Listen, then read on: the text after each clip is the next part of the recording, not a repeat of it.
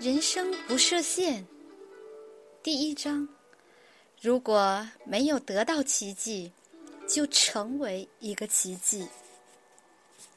一个同样没手没脚的小男孩，十五岁那年，我与上帝和好，恳求他的宽恕与带领，请他为我照亮通往人生目标的路。受洗四年之后，我开始演讲，与许多人分享我的信仰。这时，我知道我已经找到自己的天职。我的演讲和传福音工作逐渐国际化。就在几年前，发生了一件令我意想不到的事，振奋了我的心，也让我更确信自己选择了正确的路。某个寻常的星期天上午，我走进加州一家教会，准备演讲。我常在世界许多遥远的角落演讲，但这次很靠近家。诺特街教会就在我家那条路上。聚会开始了，我坐上轮椅。诗班开始献诗，而我往前头坐，准备开始演讲。会众陆续涌入这个大教堂，这是我第一次对诺特街的人演讲。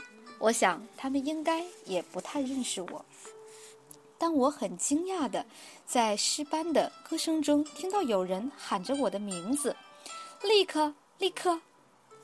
我认不出那个声音。甚至不确定我就是那个立刻。当我转身时，看见一位年老的男士对我挥手：“立刻这里！”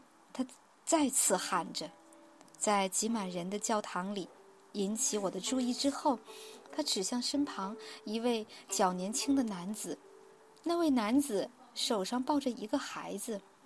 因为人群拥挤，起初。我只看到那个学步中的孩子，明亮的双眼，浓密闪亮的棕发，以及笑脸上露出的大牙缝。然后，年轻男子把孩子举高，好让我看得更清楚。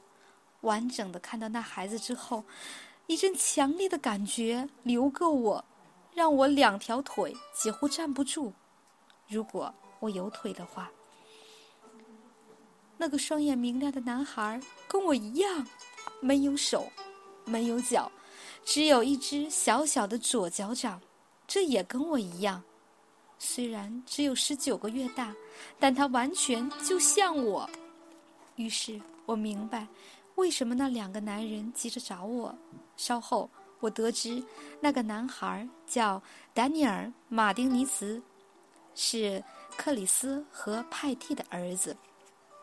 那时，我本来应该在准备演讲，但是看到丹尼尔，看到那孩子身上的我，触动了令人眩晕的感觉，让我难以思考。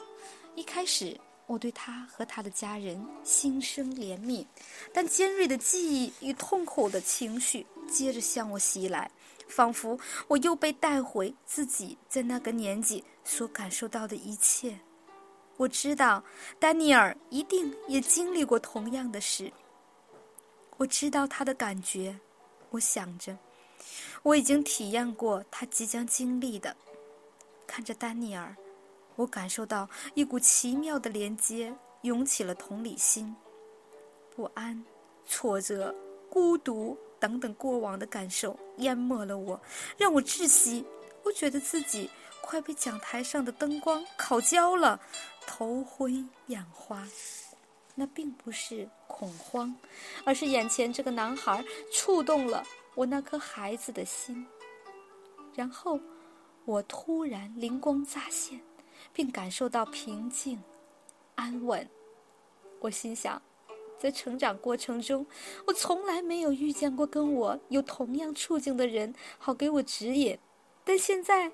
有了丹尼尔，我可以帮助他，而我的父母可以帮助他的父母。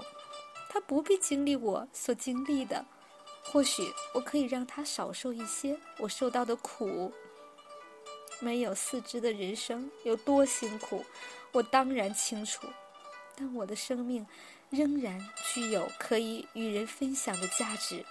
我所缺失的，无法阻止我在这个世界引起一些改变。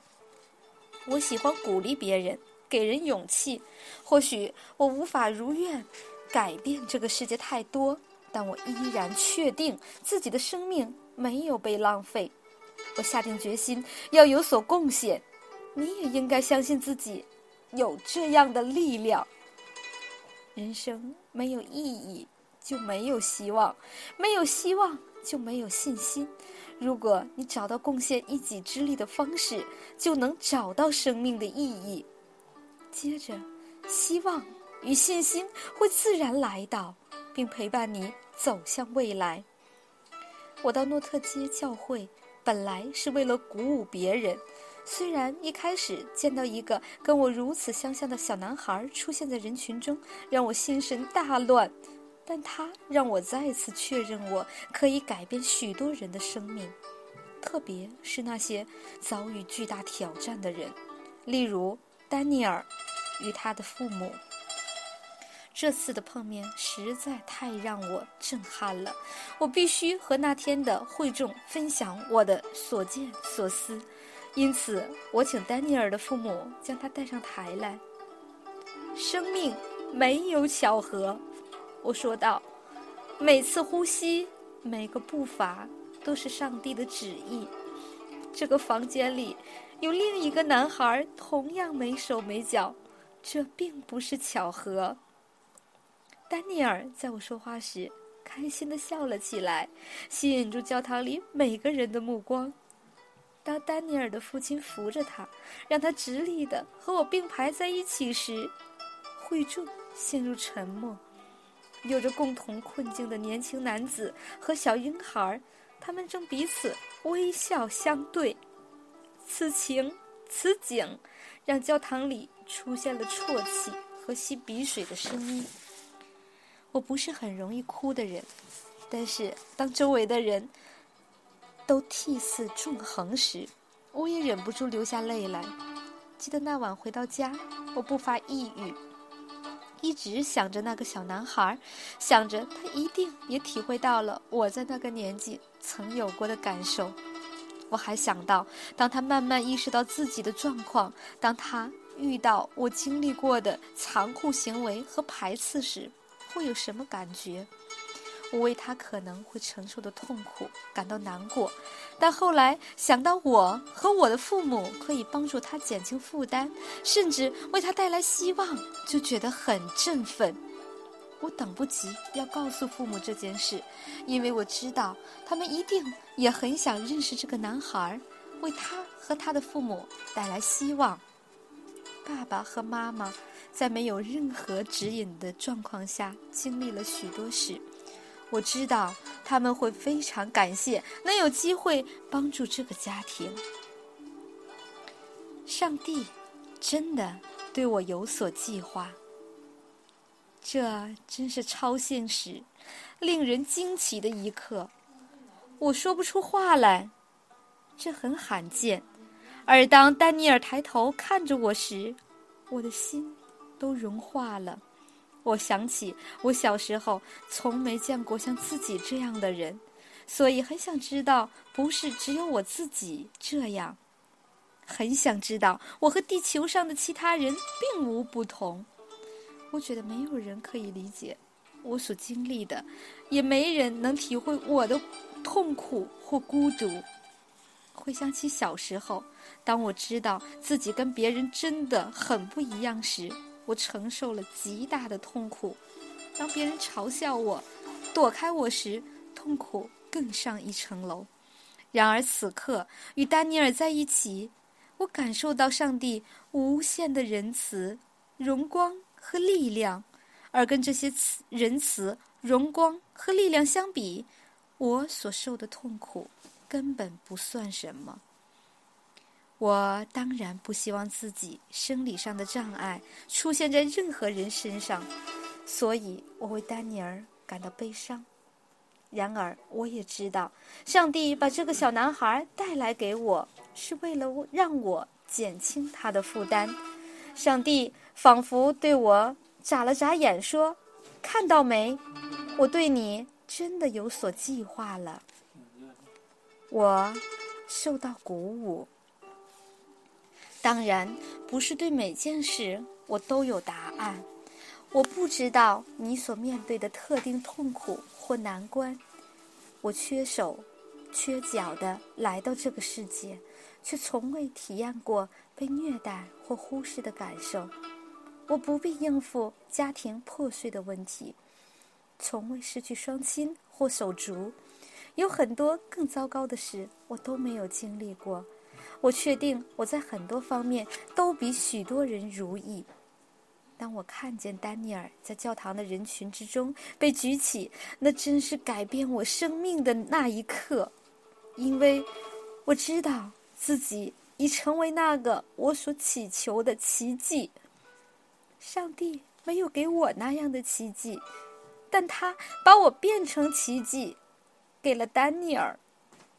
遇到丹尼尔时，我二十四岁。那天稍晚，他的妈妈派蒂抱住我。说自己仿佛走进未来，拥抱着已经长大的儿子。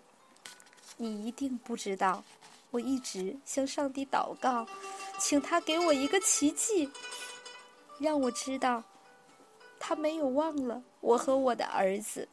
他说着：“你是奇迹，你就是我们的奇迹。”那一天。我父母正在从澳大利亚来美国的路上，那是他们在我一年前移居美国后第一次来访。几天后，父母和丹尼尔及他的父母见了面。你应该想象得到，他们有聊不完的话题。克里斯和派蒂认为我是丹尼尔的祝福，而我父母是他们更大的祝福。谁比我父母？更适合指引他们如何养育一个没手没脚的孩子。我们能为丹尼尔的家人带来不只是希望，更是明确的证据，证明丹尼尔可以过相当正常的生活，而且他也会找到注定要与人分享的福气。我们很有福气，可以跟他们分享经验。鼓舞他们，向他们证明没有四肢依然可以活得毫不受限。同时，精力充沛的丹尼尔也是我的祝福，因着他所拥有的能量和喜悦，他带给我的远远超过我给他的，这是另一个完全在我意料之外的回报。奉献自己会得到最大的回报。因为生病，海伦·凯勒在两岁前就失去了视力和听力，但他很努力，成了世界知名的作家、演讲家和社会活动者。这位伟大的女性曾说：“真正的快乐来自忠于一个有价值的目标。”这句话是什么意思？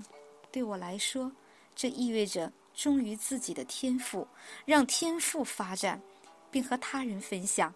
然后从中获得喜悦，意味意味着不再追求自我满足，而是去追寻意义与圆满。当你奉献出自己，会得到最大的回报。这表示要去改善别人的生活，参与某件无私无私的事，创造正面的改变。你不必成为德雷莎修女才能做到这些。就算你是个残疾、残缺的人，也可以产生影响力。请看这位在没有四肢的人生网站上留言留言的年轻女孩怎么说的吧。亲爱的利克，哇，我不知道怎么开场耶。我想还是从自我介绍开始好了。我今年十六岁，之所以写信给你。是因为你的 DVD，我和世界不一样，为我的人生和复原带来了极大的影响。我说的复原，指的是我正从饮食失调，也就是厌食症中逐渐康复。去年以来，我多次进入疗养中心，状况很糟。最近，我刚从一家位于加州的疗养所出院。我就是在那里看了你的 DVD，我从未感觉如此被鼓舞，如此积极。你真的让我很惊讶，你的一切都这么棒，这么正面。从你口中说出的每个字，都对我产生了一定的影响。我这辈子从未如此感恩。有好几次，我觉得自己的人生已走到尽头，但现在我知道，每个人的生命都有个目的，也明白人应该尊重自己本来的样子。说实在的，对于你的 DVD 所带给我的鼓励，我怎么谢你都不够。我期待有一天可以见到你，希望在我死之前可以实现这个梦想。你具备一个人所能拥有的最棒的人格特质，你让我开心大笑，这对复原中的人是很难得的。因为你，我现在坚强多了，也逐渐意识到自己是谁，不再那么在意别人怎么想我，也不再老是贬低自己了。你教会我如何把负面事情转为正面，谢谢你拯救了我的人生，让我的生命转了一个弯儿。我真是太感谢你了，你是我的英雄，请尽量使用我吧。我收到过很多类似的信，真的非常感恩。对于童年时期十分沮丧的我来说，这种状况真的很奇特，因为那时我觉得我连享受自己的生命都谈不上，更别提帮助别人享受他们的生命。你或许还在追寻生命的意义，但我认为，如果服务他人，你就能获得满足。我们每个人都希望好好运用自己的才华、知识，让他人受惠，而不只是拿来赚钱吧。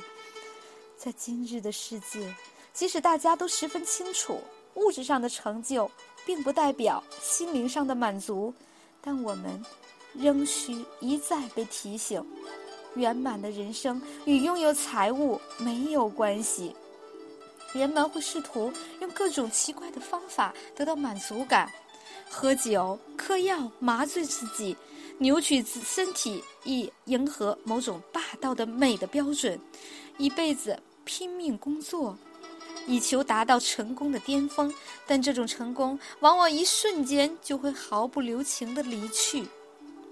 大部分有智慧的人都知道，恒久的幸福。没有捷径。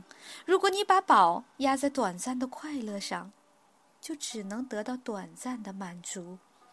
你付出什么，就会得到什么。廉价的刺激得来容易，但是今天还在，明天就消失了。生命的重点不是拥有，而是存在。你可以用钱能买到的所有东西，把自己团团围住。但你依然会是最可悲的人。我认识一些四肢健全且身材完美的人，他们的快乐却不及我的一半儿。四处旅行时，我在孟买贫民窟和非洲孤儿院里看到的喜乐，老实说，比我在那里那些管理森严的高档社区和价值几百万美元的豪宅里看到的还要多。为什么会这样？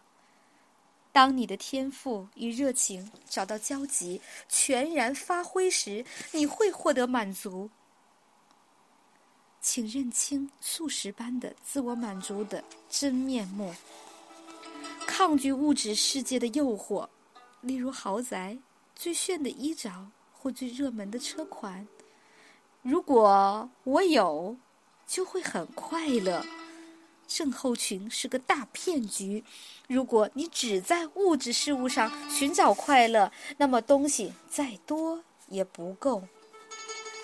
不要把注意力全部放在物质上，要看看生命的所有层面，向内观看。当我还是个小男孩时，我常常在想：如果上帝给我双手双脚。那我从此以后一定可以过着幸福快乐的生活。这种想法不算自私吧，毕竟手脚是基本配备呀。不过，就像你知道的，没有这些附件，我发现自己也可以很快乐、很满足。丹尼尔让我再次确认这件事，和他们一家人接触的经验提醒了我，我为何存在于这个世界上。父母一到加州，我们就一起去丹尼尔家拜访。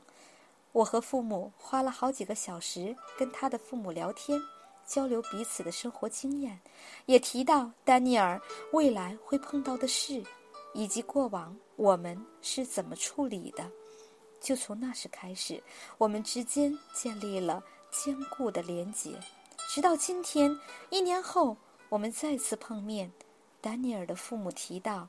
医生觉得他还没准备好拥有一部像我一样的特制轮椅。怎么会？我问。我也是在丹尼尔这个年纪就开始自己操作轮椅的呀。为了证明我的论点，我跳下轮椅，让丹尼尔坐上去。他的小左脚恰好能配合那那只操纵杆，他爱死了，操作的很棒呢。就因为。有我们在那里，丹尼尔才有机会向他父母证明他可以操控特制轮椅。这是我知道，我能通过自身经验带给他的许多协助之一，可以为丹尼尔带路。我真是有说不出的激动。那天，我们给了丹尼尔一件珍贵的礼物，但他给我的回馈更棒。他的喜悦让我感受到。无可比拟的充满、充实、圆满，不是豪华轿车，也不是大宅邸，没有什么东西比与上帝同行、实现他对我们的人生计划更棒的了。礼物还在继续送出去。后来又去拜访丹尼尔一家人时，父母提到以前很担心我会因为没手没脚。扶不起来而溺死在浴缸里，所以当我还是个婴儿时，他们帮我洗澡时就会非常小心。但是等我大一点，爸爸会在水中轻柔地托住我，让我知道其实我浮得起来。久而久之，我变得越来越有自信和冒险精神，还发现只要在肺里保留一些空气。我就能很轻易地浮在水面上，我甚至学会了利用小左脚帮助自己在水中前进，就像助推器一样。想象一下，当我父母看到我在水里面会有多惊恐，而我变成一个看到泳池就要跳进的、跳进去的游泳狂，又让他们有多诧异了。我们后来很高兴的知道，丹尼尔开始学说话时，最先说出的几句话之一就是“像立刻一样游泳”。现在，他也成了游泳狂，这真是太棒了！